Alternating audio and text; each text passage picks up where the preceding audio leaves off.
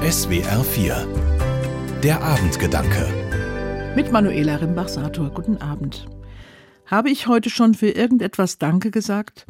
Auf die Frage hat mich mein neuer Kalender der kuriosen Feiertage aus aller Welt gebracht. Nachdem ist heute der internationale Dankeschön-Tag. Ein merkwürdiger Feiertag, aber er hat mich immerhin auf die Idee gebracht, mir Gedanken zu machen, kommt das Danken bei mir zu kurz? Vermutlich ist das so. Denn Danke sagen, das kann man doch nie genug. Das Wort Danken und das Wort Denken, diese beiden sind miteinander verwandt. Im Wortsinn bedeutet Danken ursprünglich jemanden in seinen Gedanken halten. Es ist wohl so etwas wie ein Anhalten, eine kleine Pause im Tun, anhalten und hinschauen. Danke, das, was du getan hast, hat mir gut getan. Es gibt Tage, an denen ist wenig Platz in meinen Gedanken für eine solche Pause. Aber Danke sagen, weil es der Kalender vorgibt, damit tue ich mich schwer. Ist Danke nicht etwas, was ganz und gar freiwillig sein muss und frei von jeder Verpflichtung, es zu tun?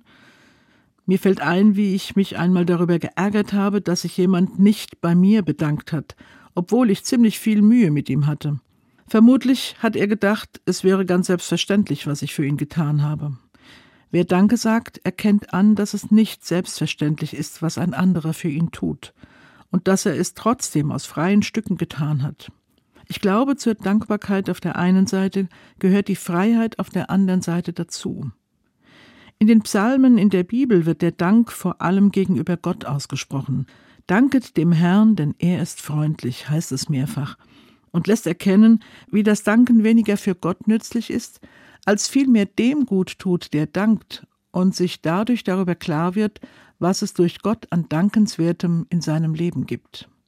Und wenn ich darüber nachdenke, was heute dankenswert gewesen ist, dann merke ich, wie immer mehr in meinen Gedanken Raum bekommt von dem, was nur auf den ersten Blick klein und unbedeutend war und das mir in Wahrheit gut getan hat und wo es gut ist, wenn ich mich dafür bedanke. Danke, lieber Dankeschön-Tag, dass du mich daran erinnerst, wie viel Dankenswertes es in meinem Leben gibt, nicht nur am 11. Januar.